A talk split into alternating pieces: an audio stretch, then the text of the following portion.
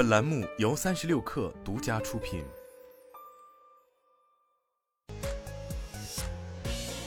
网络新商业领域全天最热消息，欢迎收听快讯不联播，我是金盛。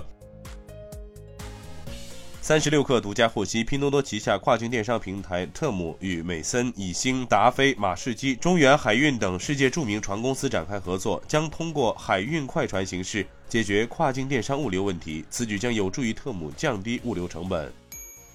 三十六氪获悉，阿里巴巴国际站已完成对欧洲本土 B to B 数字贸易平台 Visible 的收购。此次收购之后，Visible 将继续保持独立运营。管理层和组织架构均保持不变。自此，阿里巴巴国际站将在欧洲实现双品牌运营，通过多个 B to B 数字贸易平台服务更多客户。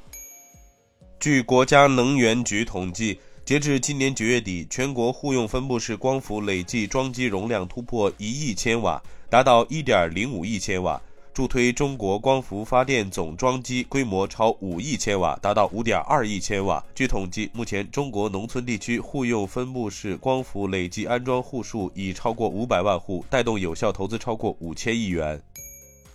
有消息称，苹果公司已通知国内多家头部 App，要求他们移除陀螺仪权限，摇一摇跳转广告被禁止。头部 App 企业未来将发布取消摇一摇跳转广告功能的新版本。针对该消息。第一财经分别询问了淘天、京东、拼多多、抖音、快手等多家公司，未有厂商明确表示收到苹果通知，苹果也未给出回复。澳大利亚著名设计师 Alice Michael 宣布与在线时尚和生活方式零售商 Shein 达成合作，双方将采用 Shein 的柔性按需供应链进行生产，同时产品的面料来自 Shein 的行业面料再利用项目。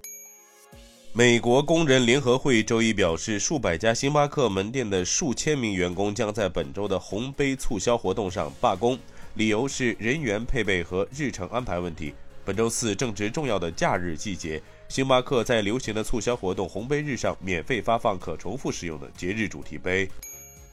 据宝马集团消息，近日，宝马中国保险经纪有限公司正式获得由国家金融监督管理总局颁发的保险经纪业务许可证。这意味着该公司可以正式开展保险经纪业务。